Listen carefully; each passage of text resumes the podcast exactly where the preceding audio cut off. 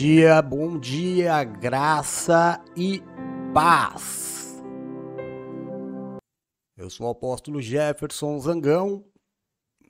Nós somos a Igreja Nascidos para Vencer, Ministério AJZ, diretamente da Praia Grande, São Paulo, Brasil, para todo o planeta, levando ensinamento da palavra de Deus. É, então, hoje, dia 11 de setembro de 2022, ano apostólico da família, 9 horas e 44 minutinhos. Estamos a 14 minutos atrasados, tendo em vista que eu acabei de acordar. É verdade seja dita, pecados confessados, né, irmão? É, mas o importante é que nós já estamos aqui, com um excelente material para que a luz do conhecimento venha até a sua vida. Amém? É, se vocês estiverem me ouvindo, dá para mim sempre aquele feedback em relação ao som, principalmente quando eu acordo assim atrasado e não tenho tempo de verificar. Vocês me ajudam dizendo como é que se vocês estão me ouvindo, por favor, tá bom? Bom dia, Bispo Duck, filho lindo da minha vida, graça e paz, seja muito, muito bem-vindo. Paulinha linda, meu amor, graça e paz, seja muito bem-vinda. Bom dia. Bom dia, Kel, minha alegria. Aliás, nossa alegria. Seja bem-vinda, um bom dia. Bom dia, meu amor. Passei por você voando, não deu nem tempo de dar uma beijoca. Bom dia, bom estudo para você. Luluzinha, meu amor, bom dia, graça e paz. Nossa, olha como meu olho tá inchado, gente, que vergonha, hein? bom estudo bíblico para você, filha, em nome de Jesus. Geisa linda, graça e paz. Bom dia, bom estudo para você, Marcelão querido, graça e paz. Seja bem-vindo. Um bom estudo bíblico para você, Bruna, meu amor maior. Bom dia, bom estudo bíblico, resenha linda da minha vida, meu amor, bom dia. Seja muito bem-vinda em nome de Jesus. Bom, estando tudo ok, vamos lá. Hoje nós vamos falar sobre a história do cristianismo, sobre a história da igreja. Eu vou dar um apanhado bem rapidinho sobre uh, o surgimento das igrejas e depois nós vamos ver o documentário que nós já apresentamos no nosso programa Comunhão de Noite. Tá bom? É...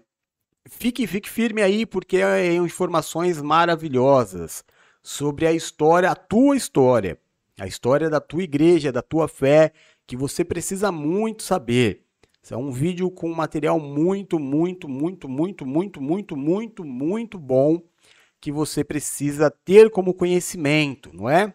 Se a gente não conhece a história, a gente não entende uma série de, de coisas. O porquê nós estamos aqui, como chegamos até aqui. É, eu tenho certeza que vai surgir uma série de dúvidas. E no final, você pode perguntar para mim aquilo que você quiser. Aliás, é até melhor que durante é aquilo que eu for dizendo aqui e o vídeo que nós vamos ver, que você já escreva as tuas dúvidas. Quando o vídeo acabar, eu vou retornar e a gente já vai tocando em cada ponto de dúvida que apareceu, tá bom? Bom dia, Dri, linda da minha vida, graça e paz. Bom, vamos lá então.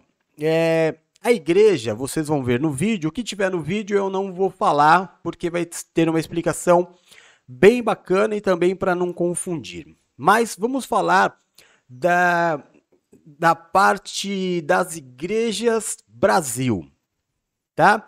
Vamos, vamos ver aqui uma, algumas datas que são importantes que nós saibamos. É, no, no ano 317 é que a igreja, neste formato que nós conhecemos, foi é, idealizada. Claro que não era assim. E isso nunca foi a Igreja de Cristo. Mas em 317 é fundada a Igreja Católica. Tá bom? Vocês vão ver isso no vídeo também. Em 1517 acontece o surgimento do protestantismo, das igrejas protestantes, através de Martinho Lutero, é, Calvino e outros, né, que se levantaram, fizeram lá é, as suas teses e criaram a igreja protestante. Isso aconteceu somente em 1517. Então entenda como é curto o espaço de existência como é, como é nova, como é jovem a igreja protestante no Brasil, tá bom? Quanto no Brasil não, né? No mundo. E claro que quando as coisas são assim tão tão novas, tão tão recentes, ainda está passando por uma série de adaptações. Então a igreja protestante que a gente conhece surgiu de um padre católico lá em 1517. A gente vai falar disso também. Depois, em 1560, surge a Igreja Presbiteriana. É, são as igrejas reformadas, né? A Igreja Batista, a Igreja Presbiteriana. É, a Igreja Batista, algum tempinho mais para frente, né? Em 1600 e, 610, acho que 612. A Igreja Batista. É, essas são as igrejas reformadas. É o protestantismo começando a acontecer e já acontecendo adaptações da adaptação, né? Então começa com o calvinismo, com Calvino, com Lutero, Igreja Luterana, e aí já começa a ter adaptações aos presbiterianos, depois dos presbiterianos, ah, a gente já não concorda muito com isso, vamos formar aqui a Igreja Batista. Da Igreja Batista, claro, vem outras divisões que a gente pode chamar do pentecostalismo, que são as igrejas pentecostais. Aconteceu a divisão da igreja batista porque um povo queria do tal do Charamanaya Suricantarabalaia. Outra parte conservadora dos batistas não achava que cabia no evangelho ou na doutrina do culto o Suricantarabalaia Siricantarebarás. Então se dividiu. E aí começou a surgir o PT. Nossa, é difícil falar, né? Pentecostalismo. Principalmente a Igreja Assembleia de Deus, tá? Vou falar dessas também. É, isso foi em 16, 1906. Olha como é muito pequeno o espaço né, a Igreja Católica, esse sistema mentiroso de igreja, que não existe, nunca foi a Igreja de Cristo, você vai ver no vídeo, surge em 300, é, aí tem uma caminhada, depois é, vem a Igreja é, de, de Lutero, muito, mas muito recente, e muito, muito recente, mas muito recente, é o que as pessoas entendem mais hoje, que é o pentecostal, não é? o surgimento da Assembleia de Deus. Então, só em 1906, olha quanta coisa é, se tem por aí. Disso tudo, ainda tem uma outra divisão, que é o surgimento de uma igreja que não tem nada a ver nem com um nem com o outro, que é a Congregação Cristã do Brasil, que surge em 1910, achando e pregando que somente eles eram igreja, que somente eles salvavam, é, olha que coisa maluca, né, irmão? A gente está falando de uma igreja de dois mil anos. É, há uma reforma completamente absurda que vocês vão ver no vídeo. Em 317 surge esse formato absurdo que a gente chama de igreja hoje, que não tem nada a ver com igreja. Aí, em 1906, surge a questão do pentecostal, que é uma divisão da Igreja Batista, vem os assembleianos, o pessoal da Suécia, né? é, e forma a igreja aqui, aí aparece a congregação, completamente fora de tudo isso, mas dizendo que somente eles é que vão é, ser verdadeiros. Bom, por aí, claro que essa história ela tem as suas controvérsias, cada um vai contar o seu espaço, né? Mas então, é, para nós colocarmos uma linha, acontece a reforma protestante, isso não está no vídeo, vou, está um pouquinho no vídeo, eu vou passar só o que não está no vídeo. Da reforma protestante, que é a revolta, a divisão, entenda, a divisão da Igreja Católica surge as igrejas protestantes. luterana, calvinista, batista e as igrejas reformadas. Hoje existem mais de 30 mil igrejas protestantes, ou seja, divididas em todo o mundo. Todo mundo começa a fazer parte de um grupo, aí fala, ah, não é assim, vai lá e forma uma igreja diferente. Não estou falando nem que está certo nem que está errado, estou te contando a história, tá bom? O primeiro culto no Brasil aconteceu em 1957, no dia 10 de março. Como eu disse para vocês, o surgimento do pentecostalismo acontece com essa divisão na Igreja Batista, surge a Assembleia de Deus, com uma galera que vem da Suécia. Em 1977, muito pertinho de nós, surge a Igreja Deus é Amor, é, depois deste movimento, surge um pastor e um familiar dele que serão muito importantes para aquilo que é a Igreja do Brasil hoje. Hoje, né? O que a gente vive hoje tem muito a ver com o que vai é, com essas duas pessoas que vão aparecer agora na história. Um pastor chamado Edir Macedo e um familiar dele chamado R.R. Soares, seu cunhado, se eu não me engano, acho que é esse o grau de parentesco. Eles montam uma grande igreja.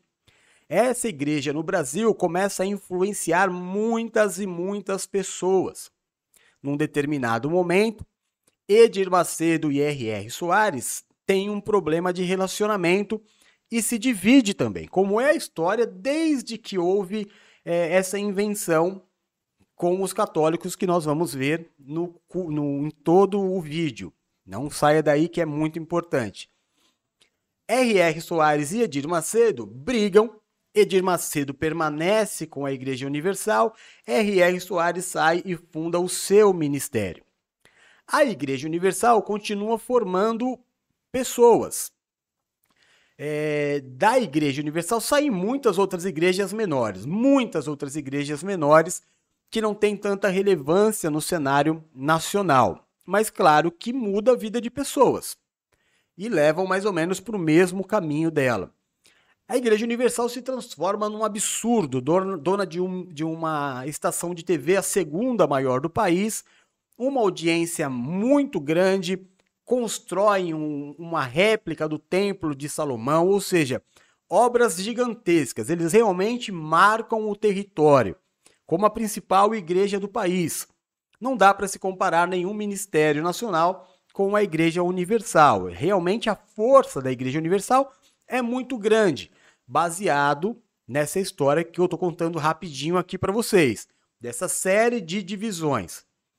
E aí eu quero chamar a tua atenção, te pedir, por favor, clamar a Deus na tua presença, com esses olhos inchados de quem acabou de, de acordar, por favor, entra lá no, no nosso é, no nosso YouTube da rádio e assista, por favor, irmão. É de extrema importância que você faça isso qualquer dia da semana.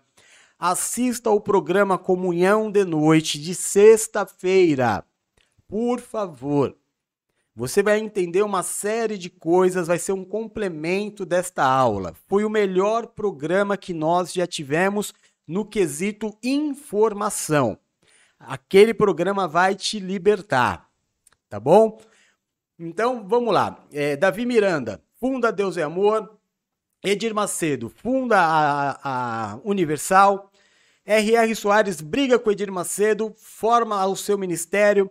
Ainda da Universal, sai um pastor que fazia missões na África, um cara muito promissor, chamado Valdomiro Santiago, que monta uma das igrejas mais influenciadoras do país também, com um marketing muito forte, milagres, olha, que impactam qualquer qualquer pessoa que assiste, o cara fica maravilhado com aquilo.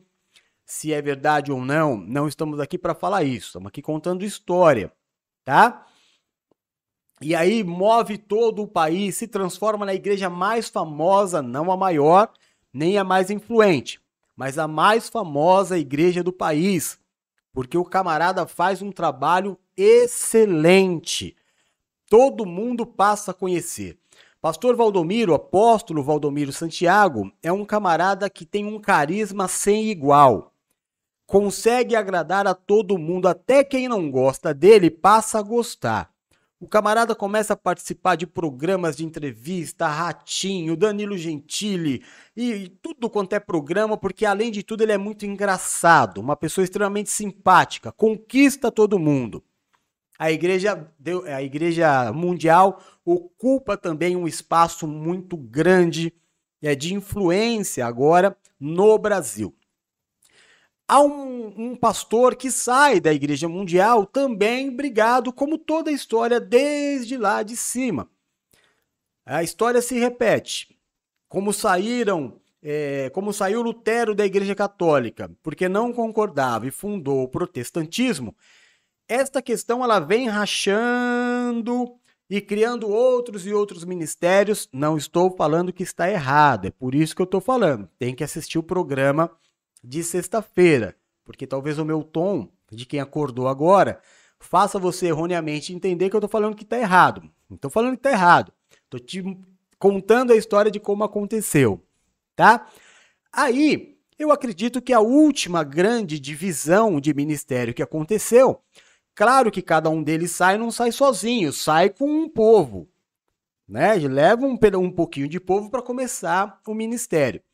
A última grande divisão que se tem, tem notícia de que fez diferença no país é uma outra grande igreja que aparece crescendo a cada dia, com cultos espetaculares, com shows espetaculares, com movimentos de. Como é que eu vou te falar? É, cenográficos até, teatrais com uma bispa que faz mergulhos fantásticos na hora do batismo, pessoas que, para entregar ofertas, beijam o pé da bispa. Um apóstolo, Agenor Duque, sai da Igreja Mundial, leva um povo com ele e monta a Igreja Plenitude. Esta hoje é a igreja que mais cresce no país. Com, com tudo isso que eu disse, com todo este teatro, né? Uma, não, não é teatro de falsidade. A igreja é realmente espetacular no quesito teatral. Tudo lá dentro é muito espetacular. E claro que as pessoas se, é, se prendem nisso. Existem coisas, como eu te disse, são, é cada mergulho que aquela bispa dá, meu irmão.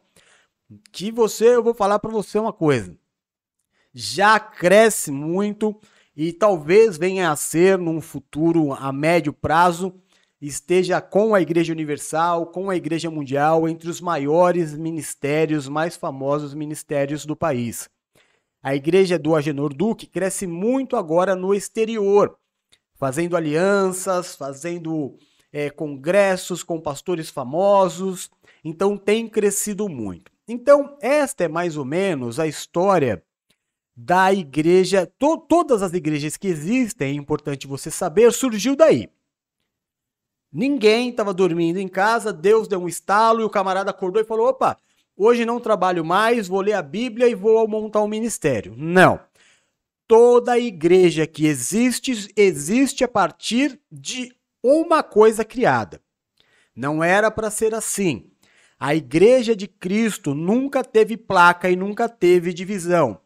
A igreja de Jesus Cristo sempre foi a igreja dos apóstolos, não é?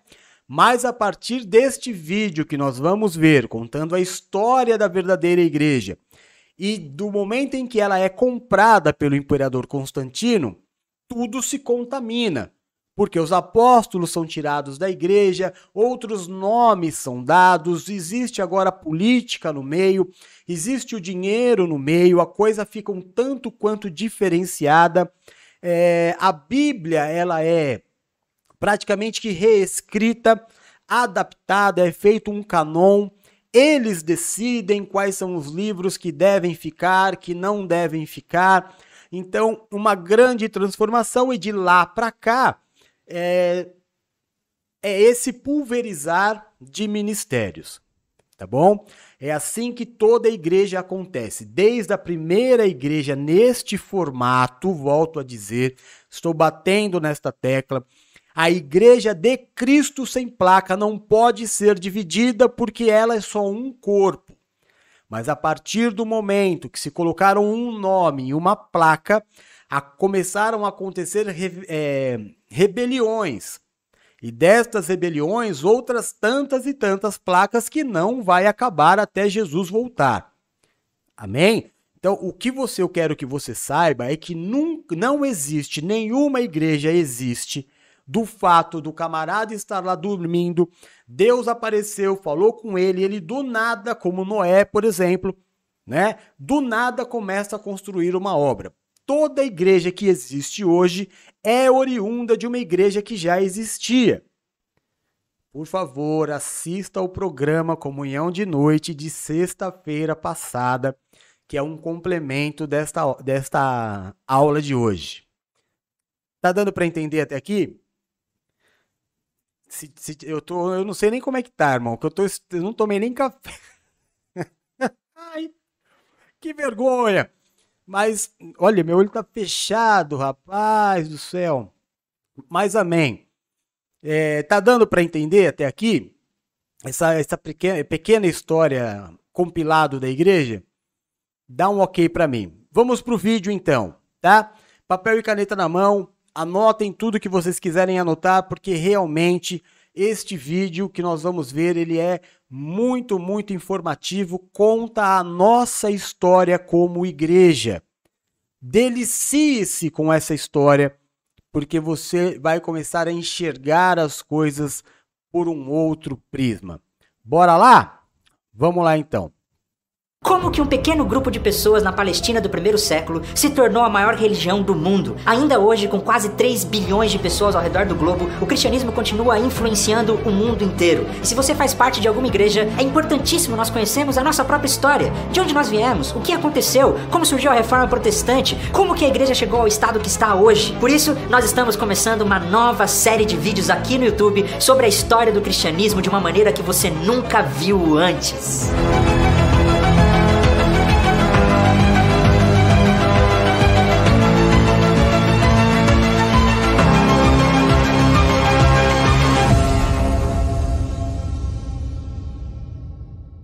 Seja muito bem-vindo, meu nome é Felipe Breder e nós estamos começando esse novo projeto onde contaremos para você a história do cristianismo de uma maneira que você nunca viu, de uma forma criativa e simples. E esse projeto só foi possível por causa da parceria que nós estamos com o Seminário Batista Sul Mato Grossense e com a Primeira Igreja Batista de Campo Grande. O Seminário Batista Sul Mato Grossense tem todas as ferramentas necessárias para que você possa se preparar para o seu ministério. Então acesse o site deles, teologiams.com.br, faça parte, venha estudar conosco. Se você vier estudar no Seminário Batista no curso presencial, eu estarei junto com vocês lá também como professor. A nossa série contará com seis episódios, um episódio por mês lançado aqui no nosso canal no YouTube. E deu um trabalhão para fazer, e a única coisa que nós precisamos em troca é que você deixe aí o seu gostei, se inscreva no nosso canal e compartilhe com seus amigos. Mas antes de tudo é importante nós entendermos o que aconteceu ali naquela página em branco que existe na sua Bíblia entre o Antigo Testamento e o Novo Testamento. Você já se perguntou o que aconteceu nesse período de 400 anos entre o Antigo Testamento e o nascimento de Jesus?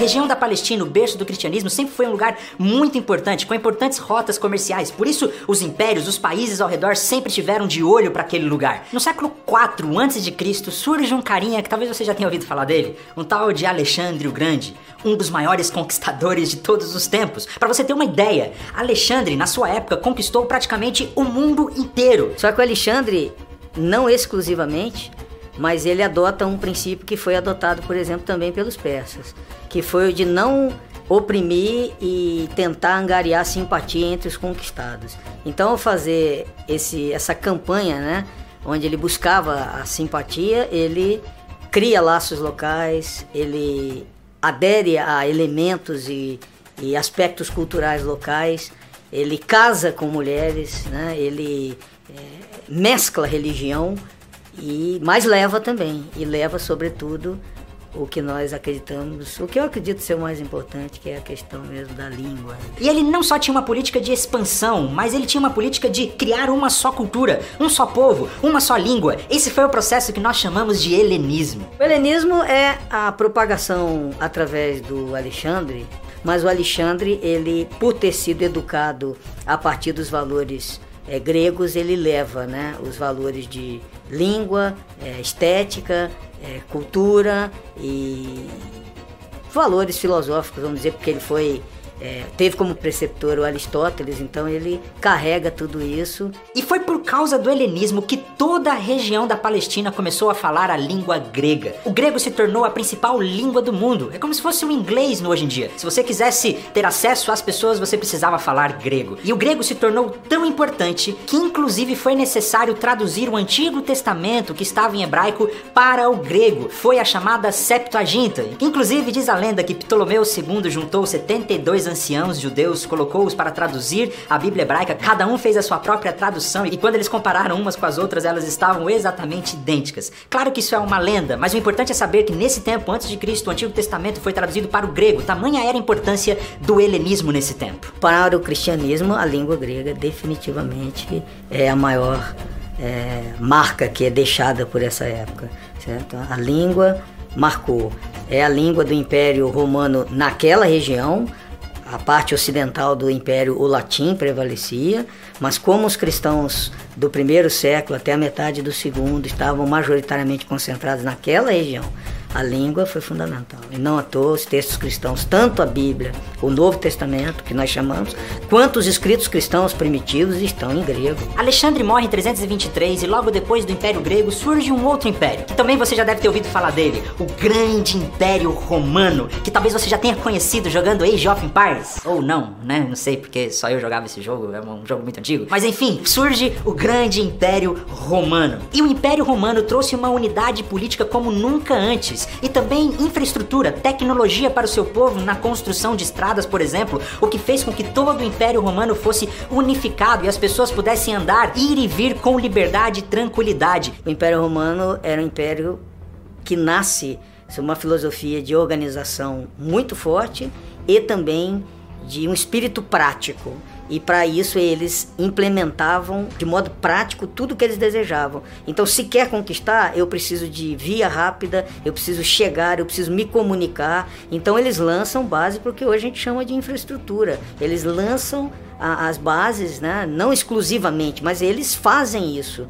E conforme o império é, avança, avançam as estradas, as e a segurança não é só ter a estrada ou acesso, mas a segurança do tráfego e também, quando já na época de Cristo, o Mar Nosso. O Mar Mediterrâneo é Mar Romano. Então, não só estradas, mas a navegação também é segura. Esse foi um fator muito importante para que quando o cristianismo surgisse, as pessoas pudessem caminhar por todo o Império Romano pregando o evangelho. Uma outra coisa que eu preciso ressaltar aqui, que por causa do helenismo, o judaísmo também começou a ficar dividido, porque haviam aqueles que concordavam com a unificação da cultura, outros não, aqueles que eram resistentes ao império, aqueles que eram a favor do império. Isso fez com que o próprio judaísmo se tornasse fragmentado. Então, nesse tempo, nós temos três acontecimentos importantes antes de nós entrarmos na história da igreja. Primeiro, Primeiramente, Alexandre o Grande com o Império Grego traz a unificação da cultura e o helenismo. O grego se torna a língua mais importante. Segundo, o Império Romano traz infraestrutura, paz, tranquilidade e estradas para que o evangelho pudesse ser pregado por todo o mundo. E terceiro, o próprio judaísmo já estava enfraquecido, fracionado. Isso é o que nós vamos chamar da plenitude dos tempos, dizendo que as situações, o contexto estava preparado para que Jesus pudesse vir ao mundo e o evangelho tivesse as condições certas para ser anunciado. Agora sim, Jesus Cristo veio ao mundo, cresceu, realizou muitos milagres, fez os seus sinais e maravilhas, morreu numa cruz, ressuscitou ao terceiro dia no ano 33, e aí ele se reúne com seus discípulos e diz: Ide por todo mundo e pregai o evangelho a toda criatura, e você pode imaginar que foi exatamente isso que aconteceu.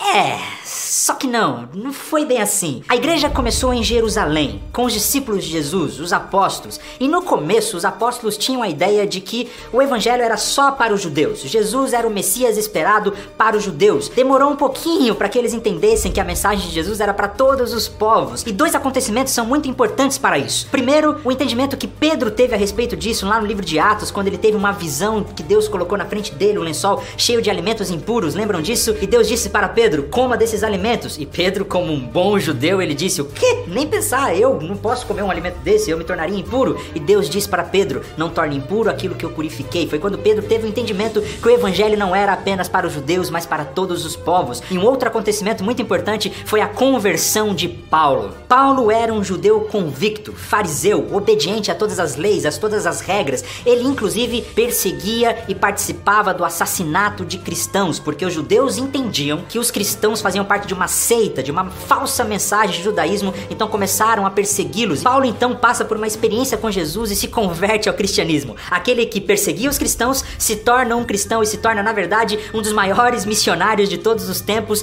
para os povos gentios, para aqueles que não eram judeus. Paulo de Tarso que passa por Jerusalém após sua conversão, nós temos a narrativa bíblica que ele vai para a região de Antioquia, né?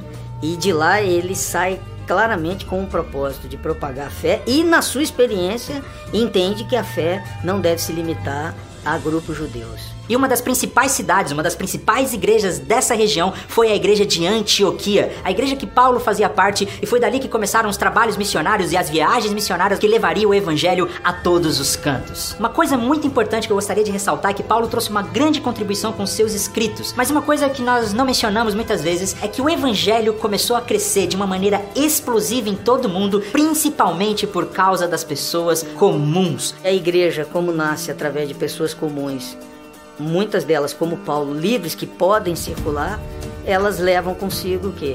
O testemunho cristão. Os comerciantes e pequenos artesãos são fundamentais nesse processo, isso é atualmente atestado pelos historiadores mais críticos. O povo comum, os comerciantes levaram a fé cristã pelo mundo muito além do que nós imaginamos. Paulo foi um grande missionário, com certeza, mas os maiores evangelistas de todos os tempos foram as pessoas comuns, os ferreiros, os padeiros, as lavadeiras, as pessoas que viajavam pelas estradas romanas levando o seu testemunho de salvação em Jesus Cristo. Todos nós fomos chamados para sermos missionários e levarmos as boas novas de salvação para todas as pessoas.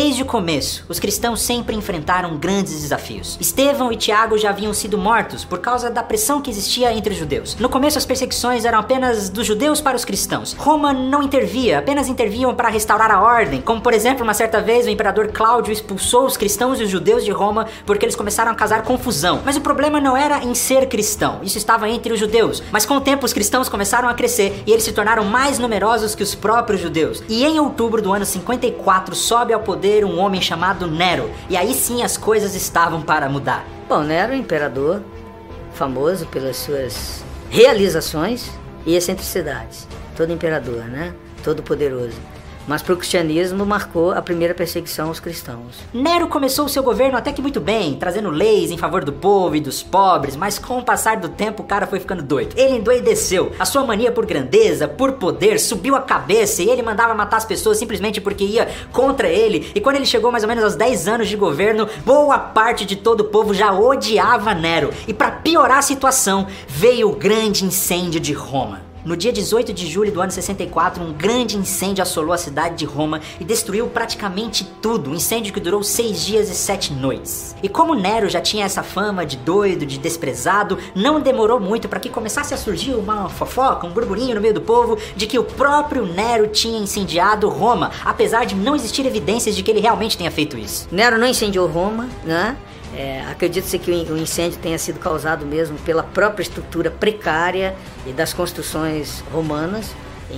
Para ele foi ótimo, porque ele tinha um projeto de revitalização da cidade, mas o incêndio foi muito grande e, a, e atingiu 10 daquilo que nós poderíamos chamar das 14 regiões da cidade romana e três foram completamente destruídas. Então todo mundo estava desconfiando que foi o próprio Nero que tinha incendiado a cidade. E para afastar as suspeitas, o que, que aconteceu? Ele percebeu que durante o incêndio, os únicos bairros que não foram atingidos eram bairros em que a maioria das pessoas que viviam ali eram cristãs. Não demorou muito para que o Nero colocasse a culpa nos cristãos e usasse eles como bode expiatório. Foi quando começou a primeira perseguição cristã pelo Império Romano. Nero emitiu um decreto de que os cristãos deveriam ser mortos e eles passaram a ser livremente perseguidos em Roma. Os cristãos foram mortos de vários modos e o mais cruel foram luminárias para a cidade e para os jardins do imperador.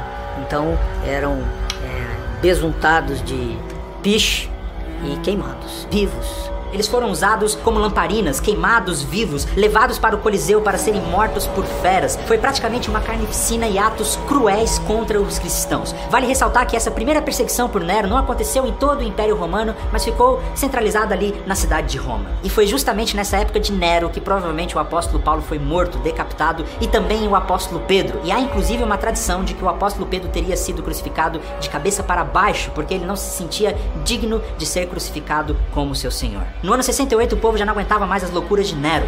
Eles se rebelaram contra o imperador, o obrigaram a fugir e ele acabou cometendo suicídio. O decreto contra os cristãos continuava para aqueles que quisessem persegui-los, mas na prática a igreja começou a viver uma época de relativa paz por enquanto, e a igreja crescia, se expandia e continuava pregando o evangelho por todo o mundo. Em 81, Domiciano assume o poder de Roma. A princípio, seu governo foi pacífico, mas no final do seu domínio, novamente as perseguições surgiram. Domiciano amava as tradições romanas e ele queria trazer a velha glória de Roma novamente. Domiciano, imperador, e imperador é uma figura vaidosa, né? Então ele determina que seja prestado sacrifícios à sua inteligência, né?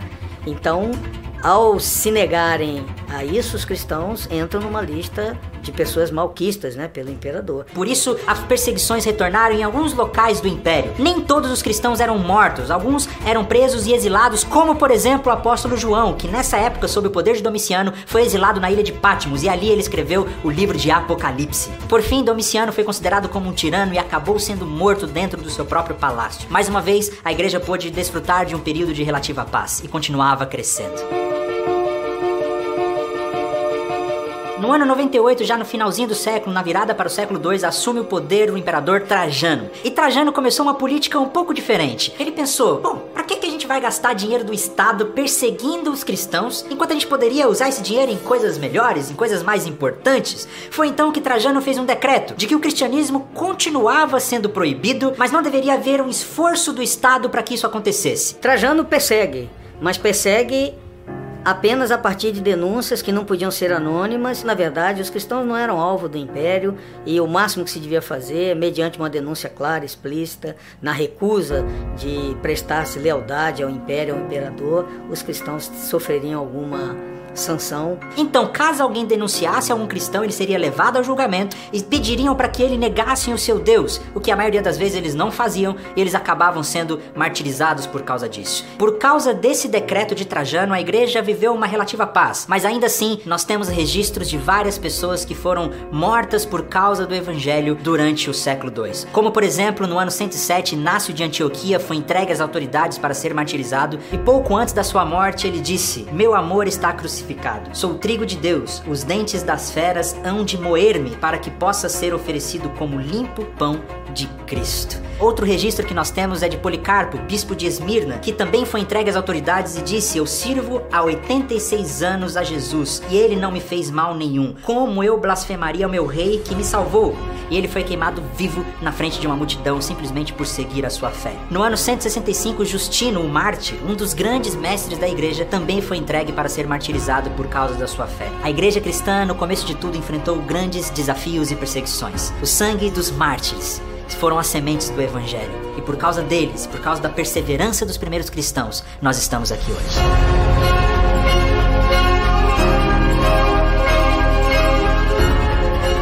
Já disse, por causa daquele decreto de Trajano, a igreja no século II viveu uma relativa paz. Haviam algumas perseguições, algumas denúncias, mas ela teve a oportunidade de crescer e prosperar e se tornar muito numerosa. Mas aí começaram a surgir outros problemas. O primeiro problema era a respeito do que os pagãos pensavam a respeito do cristianismo. Porque na verdade as pessoas não sabiam o que significava ser cristão e o que, que acontecia nas comunidades religiosas. Começaram a surgir vários mitos, várias lendas a respeito dos seguidores de Jesus. Eles acreditavam, por exemplo, que os cristãos eram canibais, porque eles comiam e bebiam sangue de Jesus, que nas reuniões eles pegavam um bebê recém-nascido, colocavam dentro de um pão, cortavam o pão no meio e comiam a criança. O povo também pensava que os cristãos adoravam um asno crucificado, e a elite do Império Romano começou a criar argumentos contra os cristãos porque eles não podiam aceitar que as pessoas pobres estivessem com a razão. Hoje em dia, infelizmente, o cristianismo está associado com muita riqueza, a Igreja Católica ou muitas outras denominações têm muito dinheiro, mas naquele tempo a igreja era formada por maioria de pessoas pobres, e as elites do Império Romano não podiam aceitar que os pobres estivessem com a razão. Um outro problema que começou a surgir foram as heresias dentro da própria igreja. Os cristãos começaram a crescer de maneira exponencial e não havia uma organização, e várias ideias contraditórias começaram a surgir dentro do próprio cristianismo. Uma dessas heresias era, por exemplo, o gnosticismo, que afirmava que a salvação vinha simplesmente de um conhecimento que eles tinham, que Jesus era apenas um espírito. O gnosticismo acreditava que Deus não poderia criar as coisas como elas são na matéria, porque a matéria ela é ruim, a matéria é caída. Então, essa criação desse mundo, na verdade, é obra de um outro Deus, de um demiurgo ou de um Deus inferior. Havia uma distinção radical entre o Deus do Antigo Testamento e o Deus do Novo Testamento.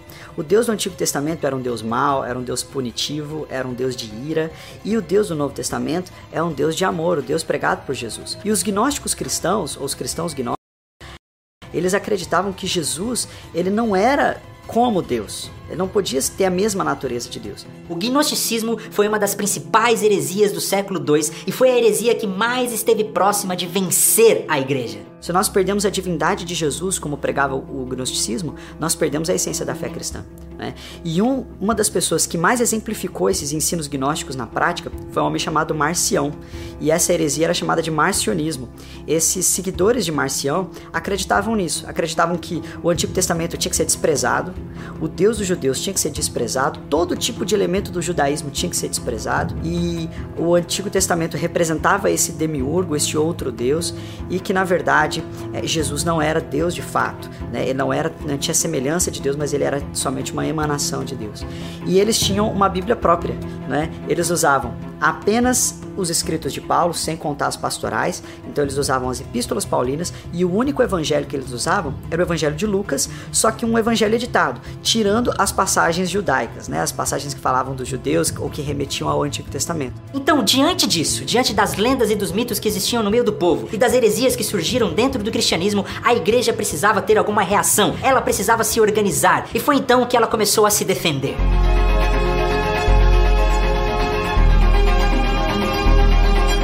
Diante de tudo isso, a igreja se organizou e teve três principais respostas: o cânon, o credo e a apostolicidade da igreja. Naquele tempo, o Novo Testamento ainda não estava formado. A Bíblia era apenas o Antigo Testamento. E por causa das heresias, como por exemplo o gnosticismo, que diziam que apenas alguns livros específicos eram aceitos, e Marcião, que aceitava apenas o Evangelho de Lucas com algumas alterações, houve-se a necessidade de organizar o Novo Testamento. Praticamente para a igreja primitiva, escritura era o Antigo Testamento.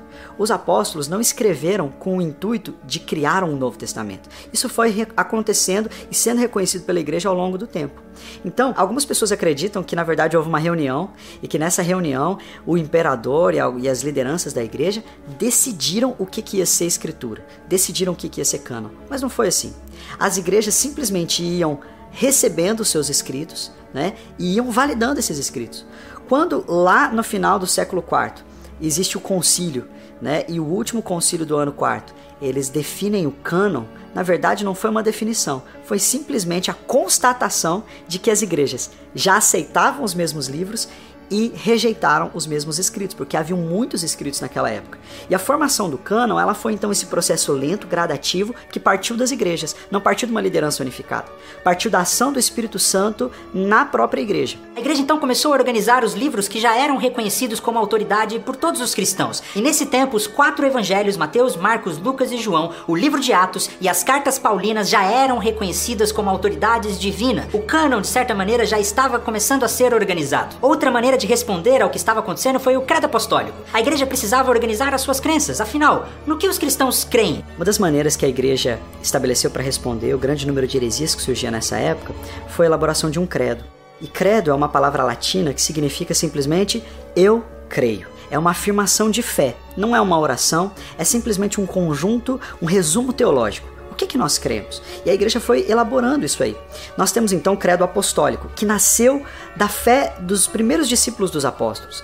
A forma que nós temos o credo apostólico hoje, a forma definitiva, ela já é um pouco mais posterior. Mas a igreja foi reunindo essas afirmações desde muito cedo. Então, já no século II, nós temos o credo apostólico praticamente formado. Creio em Deus Pai Todo-Poderoso, Criador dos céus e da terra. Creio em Jesus Cristo, seu único Filho, nosso Senhor, o qual foi concebido por obra do Espírito Santo e nasceu da Virgem Maria Maria, padeceu sob o poder de Pôncio Pilatos, foi crucificado, morto e sepultado, desceu em Hades, ressurgiu dos mortos ao terceiro dia, subiu aos céus e está assentado à mão direita de Deus Pai Todo-Poderoso, de onde há de vir a julgar os vivos e os mortos. Creio no Espírito Santo, na Santa Igreja Universal, na comunhão dos santos, na remissão dos pecados, na ressurreição do corpo, na vida eterna. Amém.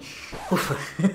a terceira reação foi a apostolicidade da igreja. Porque veja bem, naquele tempo as heresias estavam dizendo que cada um possuía sua própria verdade. Marcião dizia que apenas ele conhecia a verdadeira verdade, os gnósticos diziam não, somos nós que conhecemos a verdadeira verdade. Então, a reação da igreja foi a seguinte: nós temos a mensagem dos apóstolos. O que nós aprendemos foi o que os apóstolos, aqueles que viveram com Jesus, nos ensinaram. Nós precisamos então ser uma igreja apostólica, a crer na apostolicidade da igreja. Foi nesse tempo então que a igreja se uniu sobre a sua apostolicidade. Os apóstolos apóstolos começaram a ser muito importantes, cada igreja queria um apóstolo para chamar de seu. Olha, o apóstolo tal foi quem fundou a nossa igreja, foi quem plantou a nossa igreja. E nesse tempo a igreja começou a se unir. Mas não havia muita unidade no governo das igrejas. Então as igrejas realmente ficavam um pouco à mercê dos falsos ensinos daquela época. Elas eram empoderadas pelo Espírito Santo para responder, mas não havia uma autoridade unificada. A apostolicidade da igreja foi essa resposta, esse, essa liderança unificada para responder aos falsos ensinos. Então houve esse grande acréscimo à teologia. Foi aí que então as pessoas começavam a escrever bastante, começaram a elaborar a teologia,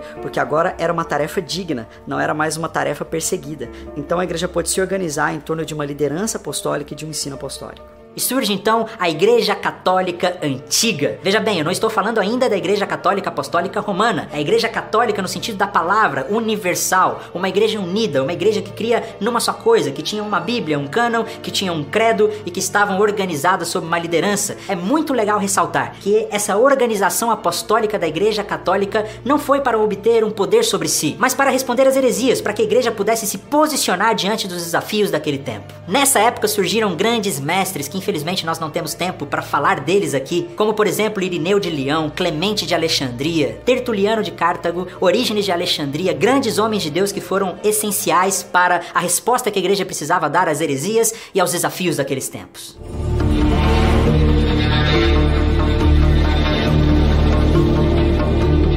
Durante todo o século II, a igreja viveu uma relativa paz. Ela cresceu, se organizou como uma igreja universal, começou a organizar o seu cânon, criou o credo, mas tudo estava prestes a mudar, porque no século III a igreja viveria as suas piores perseguições de todas. Chegamos à grande perseguição, terceiro século, início quarto século, e dois imperadores com a letra D no primeira letra dos seus nomes?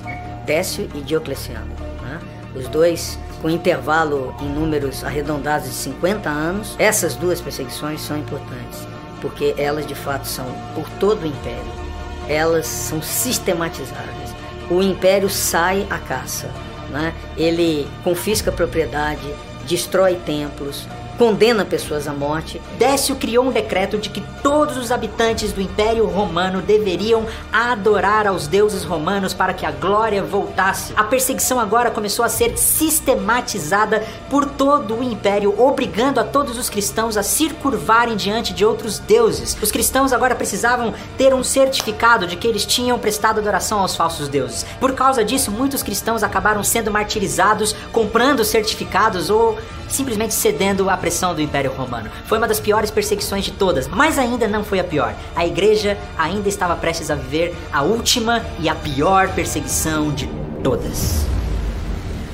No final do século III reinava Diocleciano, que reinou entre o ano 284 a 305. Diocleciano especificamente, ele sabendo do poder da palavra, ele quer manuscritos cristãos para serem destruídos e assim cortar pela raiz aquilo que é força do evangelho, que é a sua palavra. Os dois tinham como motivação a tentativa de reerguer o tempo áureo do Império Romano. A partir de valores é, consagrados né, pela própria cultura romana, eles querem promover esse retorno e acreditam que o cristianismo, por ser uma religião exclusiva, E isso atrapalhava os propósitos, enfraquecia o império. Diocleciano foi um imperador um pouco diferente. Ele organizou o império em quatro partes, uma tetrarquia. Havia praticamente quatro imperadores ao mesmo tempo, e nesse sistema político funcionou muito bem enquanto ele estava vivo. E um desses imperadores era Constâncio Cloro, pai de Constantino, que daqui a pouco nós já vamos ver sobre ele. Mas sob o império de Diocleciano surge a pior perseguição de todas.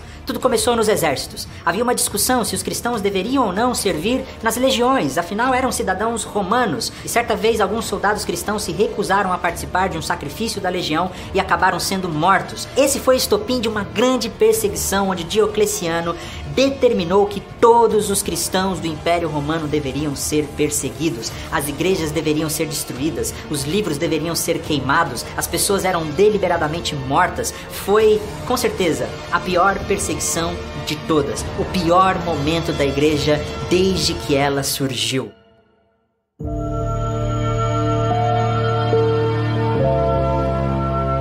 Praticamente 300 anos onde a igreja nunca esteve realmente em paz, onde ela nunca pôde prosperar verdadeiramente, mas graças a Deus as coisas estavam prestes a mudar. Vários conflitos políticos começaram a acontecer, o que fez com que Constantino, filho de um daqueles imperadores, tomasse o poder de uma região do Império Romano e estava prestes a invadir a cidade de Roma. E antes dessa batalha por Roma, Constantino teria tido uma experiência com Deus, uma visão, uma visão do Deus cristão que dizia para ele que sob esse sinal vencerás. Constantino então teria feito com que todo o seu exército desenhasse o sinal da cruz nos escudos, e nesse dia ele tomou Roma e venceu a batalha.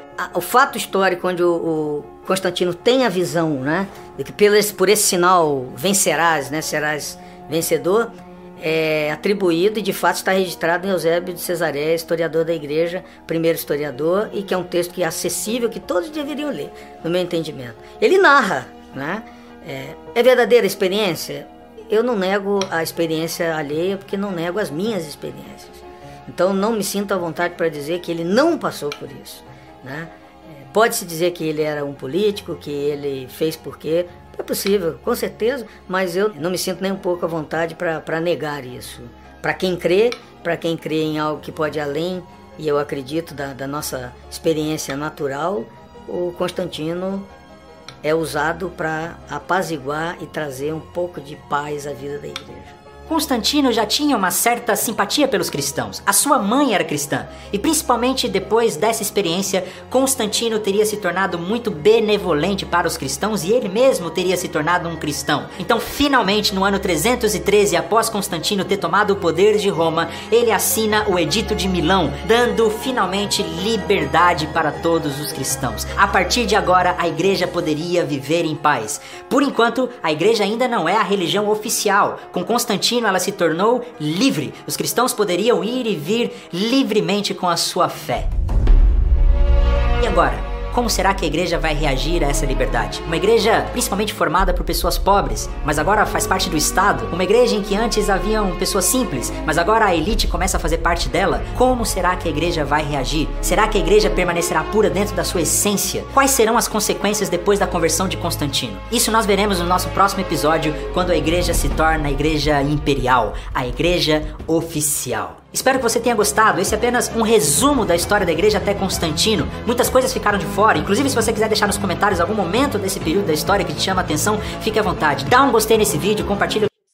Bom, tá aí então a primeira parte do nosso vídeo é sobre a história do cristianismo. É uma história contada a partir da visão batista da história. Foi por causa disso, meu irmão, que eu não cheguei colocando o vídeo direto. O vídeo é muito bom, muito, muito, muito bom. Mas eu tenho sempre que a história, eu tenho sempre que prestar atenção em quem conta a história. Não é verdade? Cada pessoa que conta a história, conta a história de acordo com o seu entendimento, com a sua visão dos fatos. É igual uma discussão de casais. Você não pode dar o veredito ouvindo somente a, a versão do marido ou a versão da esposa. Você tem que, obrigatoriamente, ouvir os dois. Mas o que, que importa neste vídeo? O que importa nesse vídeo é a essência, o conteúdo, e não ah, os comentários é, da religião. Né? O comentário batista, que vai. que Bom, aí você vai saber, o Espírito Santo vai discernir no teu coração o que é história e o que é comentário. O que nos importa deste vídeo é a história e não o comentário da visão batista da história, tá? A, a Kelzinha perguntou se esse estudo foi uma matéria de um programa de jornalismo. Não, Kelzinha. Este material é um estudo bíblico da história cristã de uma forma reduzida, muito boa. Eles conseguiram compilar isso. É um material da Igreja Batista, tá? Não é uma matéria de TV, não. É um conteúdo que pertence à Igreja Batista, que está na internet e que nós usamos para o nosso aprendizado também. Então, se essa história, por exemplo, for contada pelo povo da Assembleia de Deus, vai ter alguns toquezinhos pentecostais. Tem toquezinhos em comentários, e o comentário não é fundamental. Fundamental é a história. É você entender como era a igreja, o que realmente aconteceu, né? E o comentário sempre fica por você. É importante que você tenha a sua opinião, não se deixe levar pelo comentário daqueles que contam. Você ouve a história e você cria os seus próprios comentários e a gente discute como igreja. Isso que é o gostoso, tá bom? É, aí tem agora a segunda parte que vai contar. Então a primeira parte é a igreja em si, tá bom? É, essa é a história do cristianismo pós-morte de Cristo. Foi isso que a igreja viveu: perseguição. O evangelho era pregado de casa em casa. O evangelho era pregado dentro de cavernas aonde dava para se reunir, se reunia. Sempre foi um povo que viveu a humildade do evangelho pregado até este momento. Então, como é que termina o estudo? Com, o imperador Constantino comprando a igreja. A partir daqui é que começa a bagunça. Inicialmente foi maravilhoso, porque Constantino livra os cristãos da maior perseguição, das três perseguições, grandes perseguições que nós é, passamos, a terceira foi a mais devastadora. E Constantino aparece exatamente neste momento. Então, no primeiro momento, a conversão de Constantino foi maravilhosa para a igreja. O que foi feito pós essa conversão, é, a compra da igreja, é que virou uma certa bagunça que eu contei lá no começo tá? Mas para você entender, vamos ver a segunda parte do vídeo. Em aparecendo dúvidas, faça como a Kelzinha, coloca aí. Terminando o vídeo, eu volto, respondo as perguntas e a gente termina o estudo bíblico de hoje. Combinado? Então vamos lá. Deixa eu sair da tela aqui. Pronto, já estou fora da tela e vamos ver a consequência de Constantino.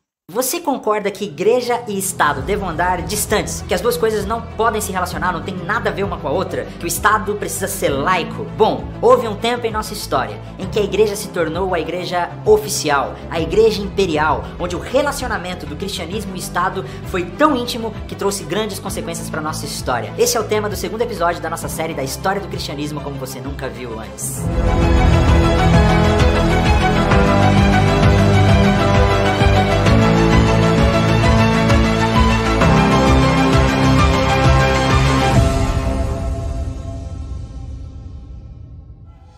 bem-vindo ao nosso segundo episódio da série A História do Cristianismo como você nunca viu antes. Esse é um projeto da Escola do Discípulo em parceria com o Seminário Batista Sumato Grossense e a Primeira Igreja Batista em Campo Grande. Então, se você deseja se preparar para o ministério, estudar teologia, formação ministerial, acesse o site do seminário, conheça um pouco mais sobre eles. Tá aparecendo aqui na tela e também na descrição do nosso vídeo. No último episódio nós vimos como que a igreja foi perseguida durante quase 300 anos, principalmente pelo Império Romano. Mas agora, com a conversão de Constantino, as coisas se transformam radicalmente e trazem grandes consequências para a nossa história.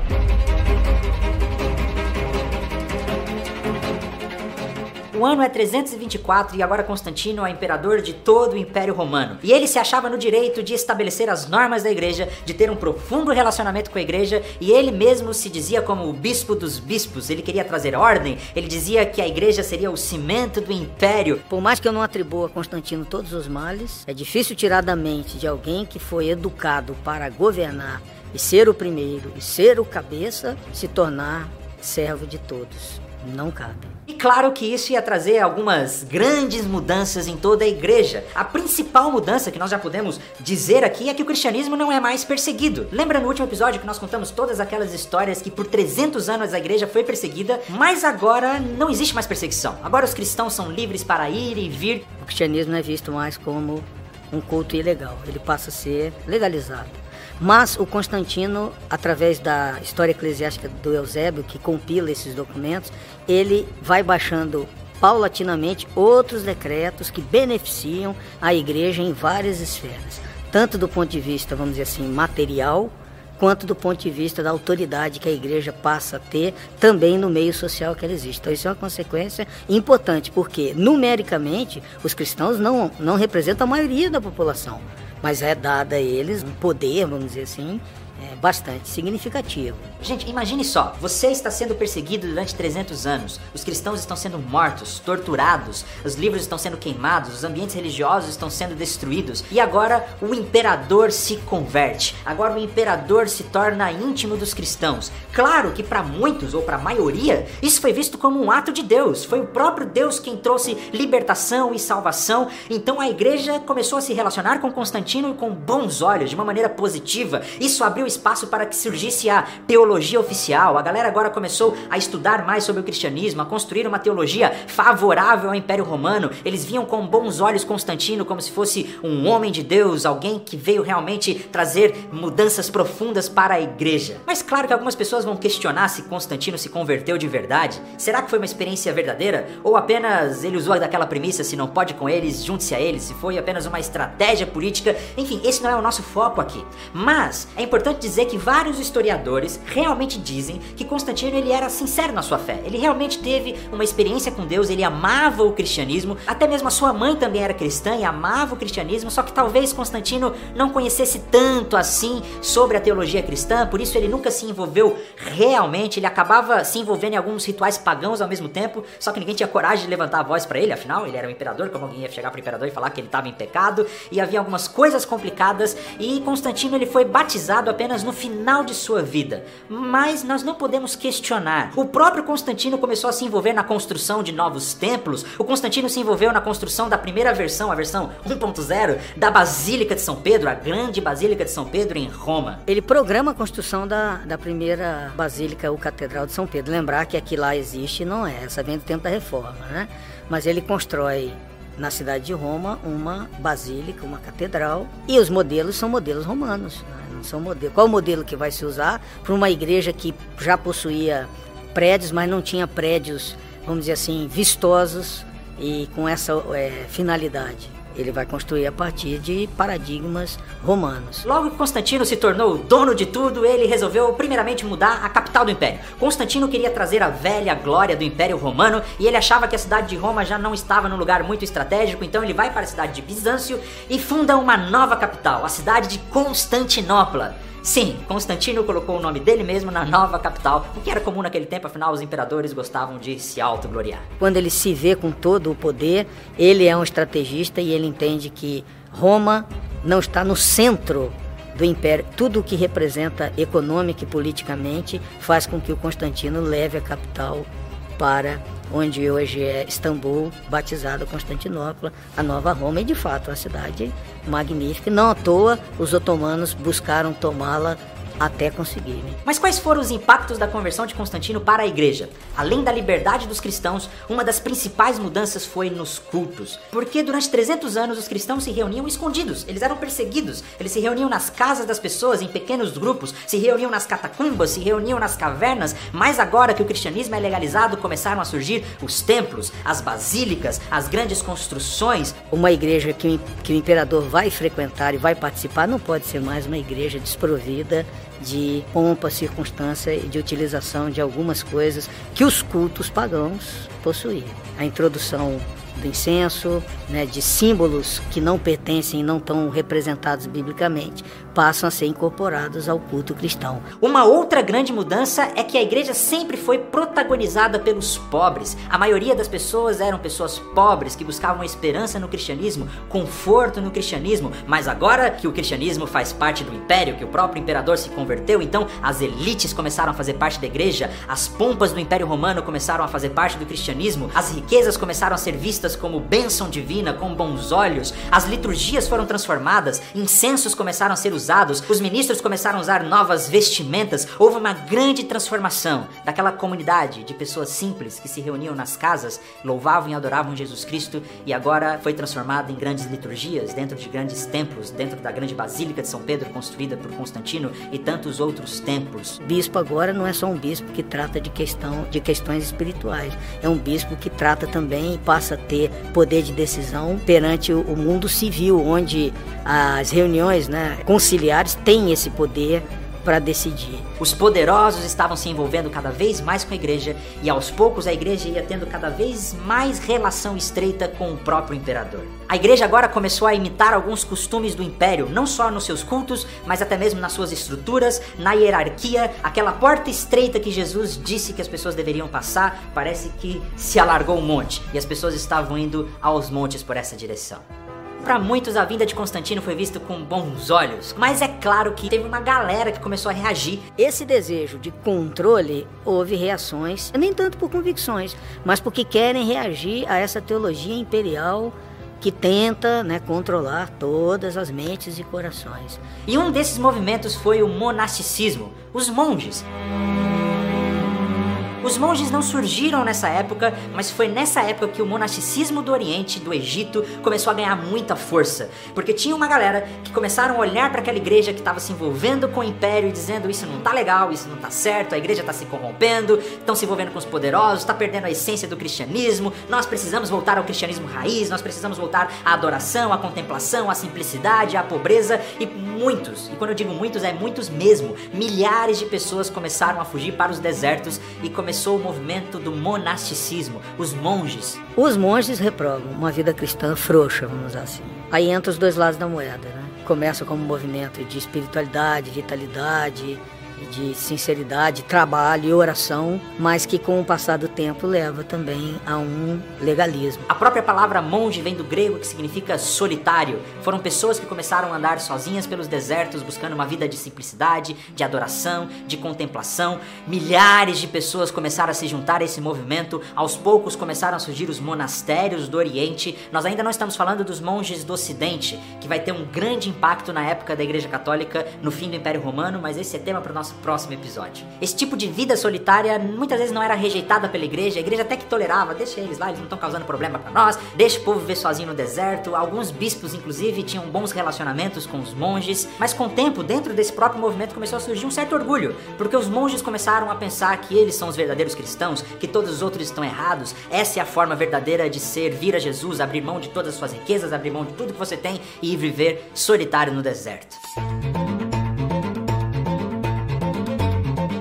Os monges fugiam para o deserto, mas não rompiam seus laços com a igreja, tinha aquela galera que simplesmente dizia que a igreja se corrompeu e romperam com a igreja e diziam nós somos a verdadeira igreja. Vários movimentos desses surgiram, mas um dos principais foram os donatistas, os seguidores de um cara chamado Donato. Eles tinham algumas razões políticas, mas a principal razão teológica é porque eles diziam que a igreja tinha se corrompido, a igreja se tornou Nutella. Gente, tudo aquilo que eles desprezavam do Império Romano quando eles eram perseguidos, agora começou a fazer parte da igreja e eles diziam que isso era inaceitável. Nós precisávamos voltar para o cristianismo raiz, nós precisamos rejeitar tudo que é do Império Romano e viver o cristianismo de verdade, se preocupar com o pobre. A igreja se tornou opressora, a igreja não olha mais para as pessoas simples, a igreja se tornou algo elitizado demais, só os poderosos estão controlando e fazendo parte de tudo isso. E os donatistas então romperam com a igreja. Esse movimento foi um movimento muito forte que ficou principalmente no norte da África e dentro desse movimento donatista tinham inclusive pessoas que eram até mesmo terroristas. O problema também dos donatistas é que eles acabam se extremando e tendo não propriamente uma criação, mas se ligando a movimentos que lutavam contra o próprio Império Romano. Então ele acaba se tornando em algum momento um movimento de orientação teológica espiritual e se misturando com o movimento guerrilheiro, né, de, como os zelotes, né, acabam se ligando a esse tipo de postura. E esse movimento permaneceu por muito tempo, inclusive até a época dos papas, como nós vamos falar nos próximos episódios.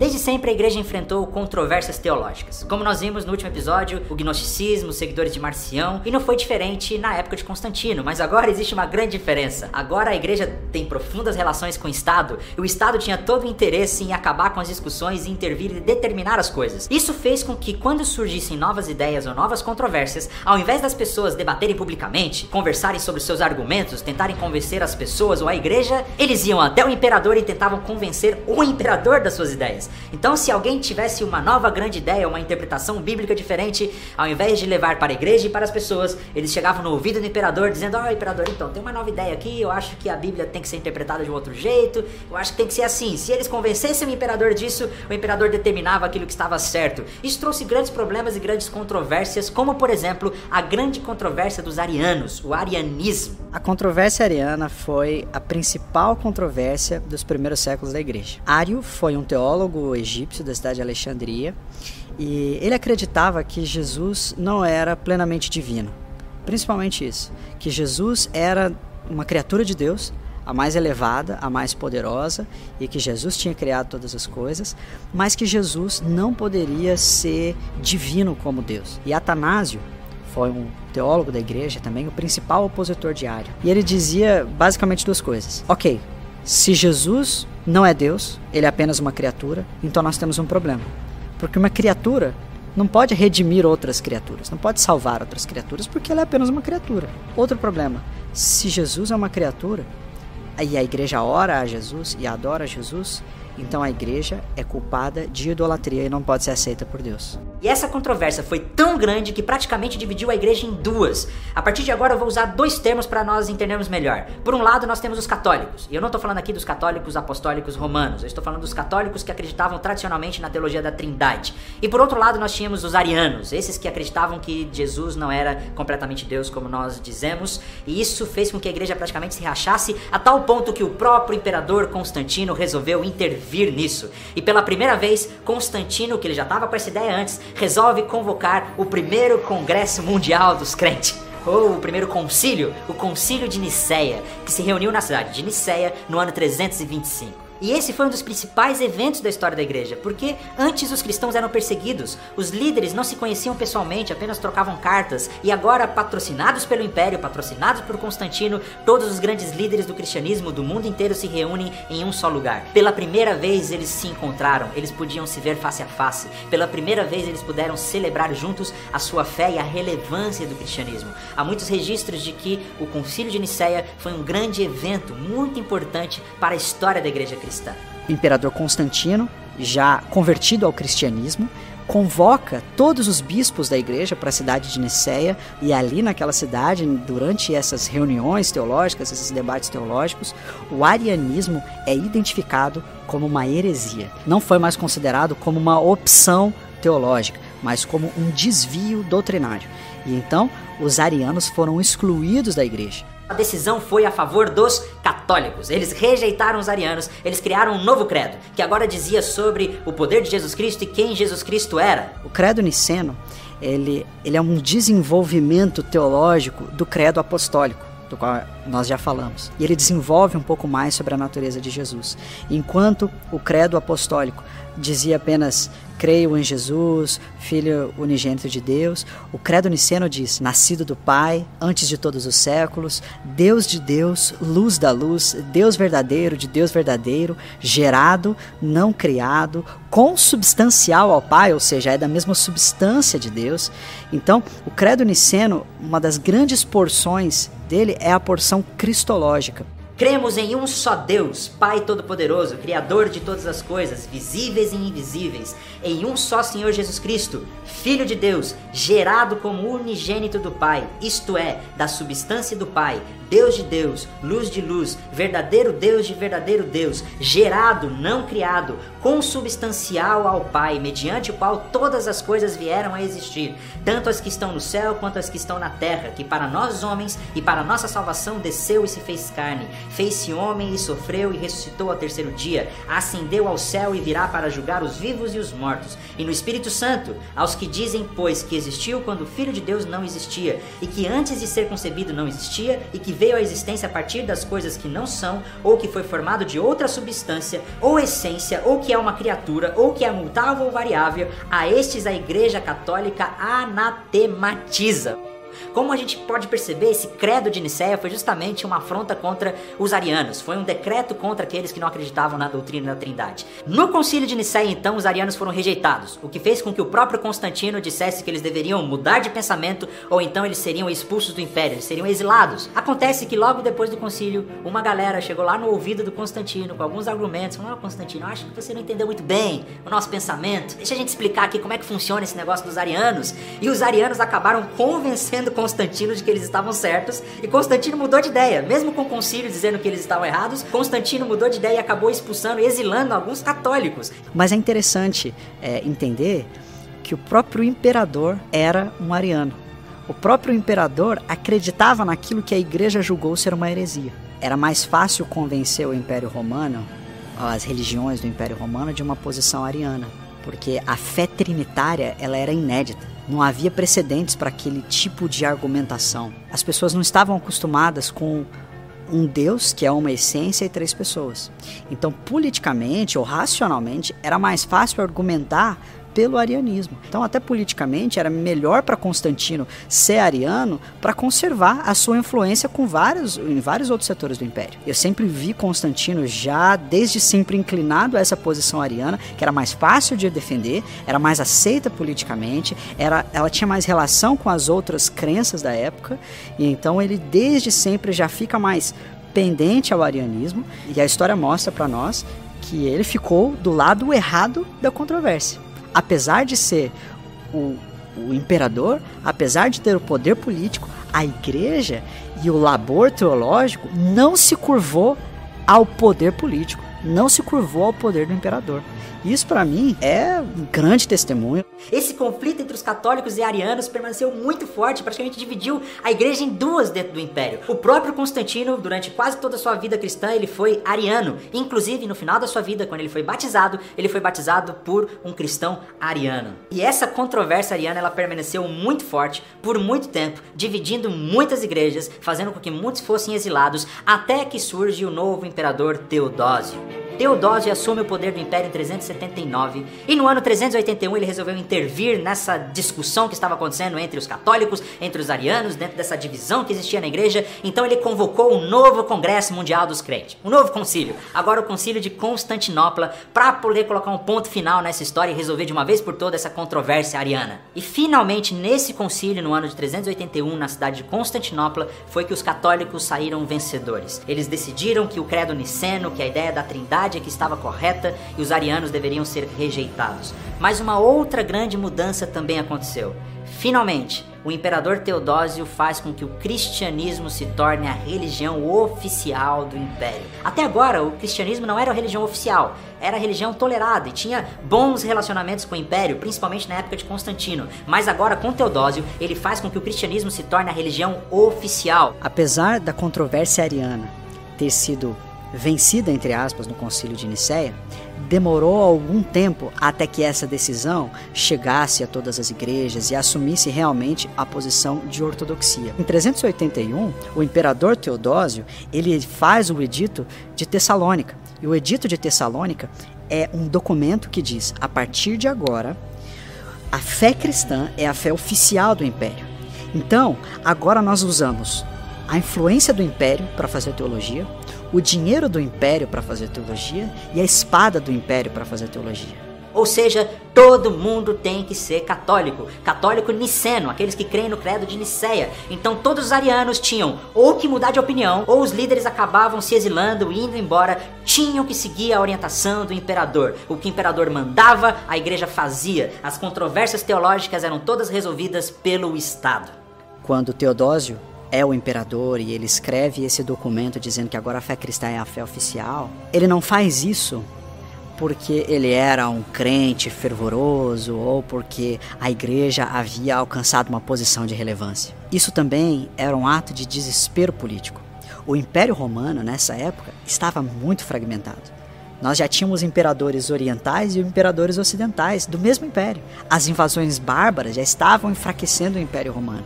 Então, o Império Romano vê na religião uma maneira de afirmar o seu poder e a sua hegemonia. Mas vale a pena dizer aqui que existiram algumas pessoas que foram muito equilibradas, que construíram boa teologia, pessoas que nem concordavam tanto com a igreja, mas também não romperam com a igreja e foram considerados os grandes gigantes do começo da igreja cristã. Nós não temos tempo de falar sobre cada um deles aqui, mas grandes homens como Anastácio de Alexandria, Ambrósio de Milão, João Crisóstomo, Jerônimo, que foi quem traduziu a Bíblia para o latim, e um dos grandes homens, um dos grandes teólogos da igreja primitiva, Agostinho de Hipona. Todos esses gigantes da fé viveram nessa época, nesse tempo. Uma outra grande decisão do imperador Teodósio foi a de dividir o Império Romano em dois: o Império Romano do Ocidente e o Império Romano do Oriente. Lembre-se disso porque vai ser muito importante no futuro da nossa história. E a partir daí, o Império do Ocidente foi se enfraquecendo.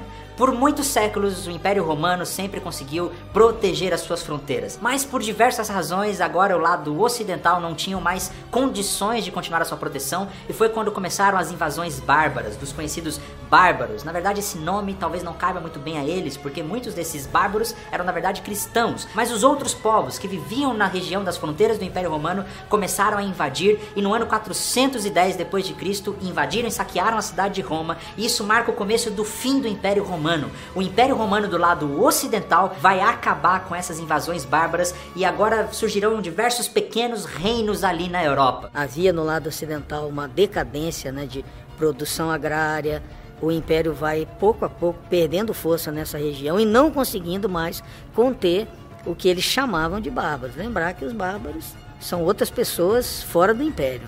Então, não conseguindo mais segurar essa onda, né, que vinha do, do norte, também vinha do norte da África, o Império Romano Ocidental sucumbe.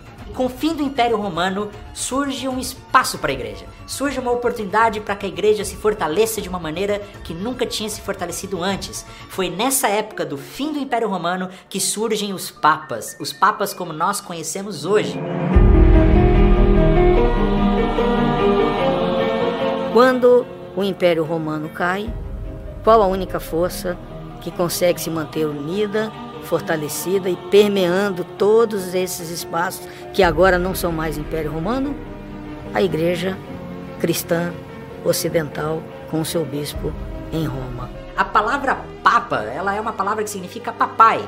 E o termo papa, ele era um termo utilizado para muitos bispos, não só o bispo de Roma, mas em diversos outros lugares os bispos também já foram chamados de papa. Mas o papa, como essa autoridade que nós vemos hoje, como líder da igreja, como aquele que diz e acontece, isso começa nessa época. E o Leão I é o primeiro a chamar para si essa autoridade de modo claro. O bispo romano é o bispo dos bispos. Leão I, que é considerado o primeiro papa nesse conceito que nós entendemos hoje, foi alguém que conseguiu manter a paz no meio das invasões bárbaras. Isso fez com que o bispo de Roma começasse a ter muito poder. E por causa disso, os papas foram ganhando poder. E foi através desse Leão I que começou-se essa cultura, essa ideia de que o papa era o substituto de Jesus, era aquele que tinha a palavra de Deus, o que ele dizia era autoridade canônica praticamente. Isso vai abrir as portas para que a igreja entre num dos seus períodos mais sombrios. Nós começaremos com as cruzadas, as inquisições, as indulgências, um período sombrio e terrível da igreja cristã que nós veremos no próximo episódio. Hoje existe uma grande discussão se a igreja deve se envolver com o Estado ou se o Estado deve ser a voz da igreja. Nós já vimos na história. Quando a igreja se envolve com o Estado, grandes consequências podem vir disso. Ou quando o Estado tenta ser a voz da igreja, grandes consequências podem acontecer para a vida da igreja. Foi a própria reforma protestante que trouxe esse conceito de Estado laico, que a igreja não pode se envolver com o Estado. Mas essa é uma próxima história para os nossos próximos episódios. Mas e aí, o que você acha disso tudo? Claro que isso é apenas um recorte da nossa história, nós não temos tempo para nos aprofundar nisso. Tirar aqui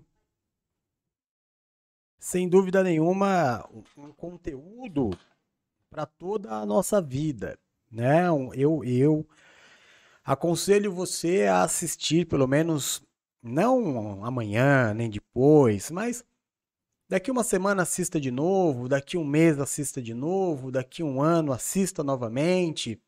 E vá se alimentando dessa história, porque a Bíblia ela nos diz algo muito importante.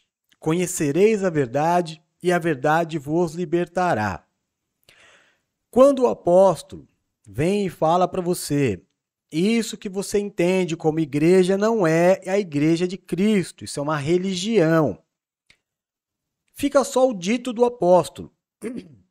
Mas quando você estuda um vídeo como esse, que traz para você a história, ela, ela é, dá embasamento para aquilo que eu tento te ensinar.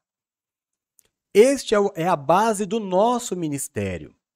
O meu ministério, o apóstolo Jefferson, é levar para as pessoas esta libertação. Fazer com que as pessoas entendam, através da história da igreja, que isso que nós temos hoje, mas não tem nada a ver, mas absolutamente nada a ver. Muita coisa aconteceu para se chegar neste modelo de hoje. O que a gente vive hoje eu não quero puxar sardinha para o nosso lado. Mas o que nós vivemos hoje é muito mais parecido com o que era a igreja primitiva antes da interferência do governo do que o que se vê no mundo aí fora.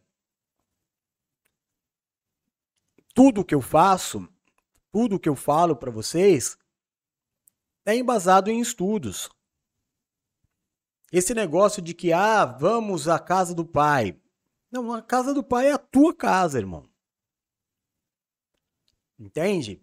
A igreja somos nós, aonde nós estivermos é a igreja. Este negócio de ter um templo de adoração, que é um erro leva a outro, um abismo leva a outro abismo, irmão, não tem jeito. É, é, é espetáculo, são fãs, são pastores que viram superstars e tem fã-clube, músicos que passam a ser profissionais cantando adoração. Tudo isso estava escrito. Quando o dinheiro entrou na igreja, quando a política entrou na igreja, ela se transformou nesta religião. E aí você, óbvio, você tem que optar na tua vida. Eu vou ser igreja ou eu vou ser religião?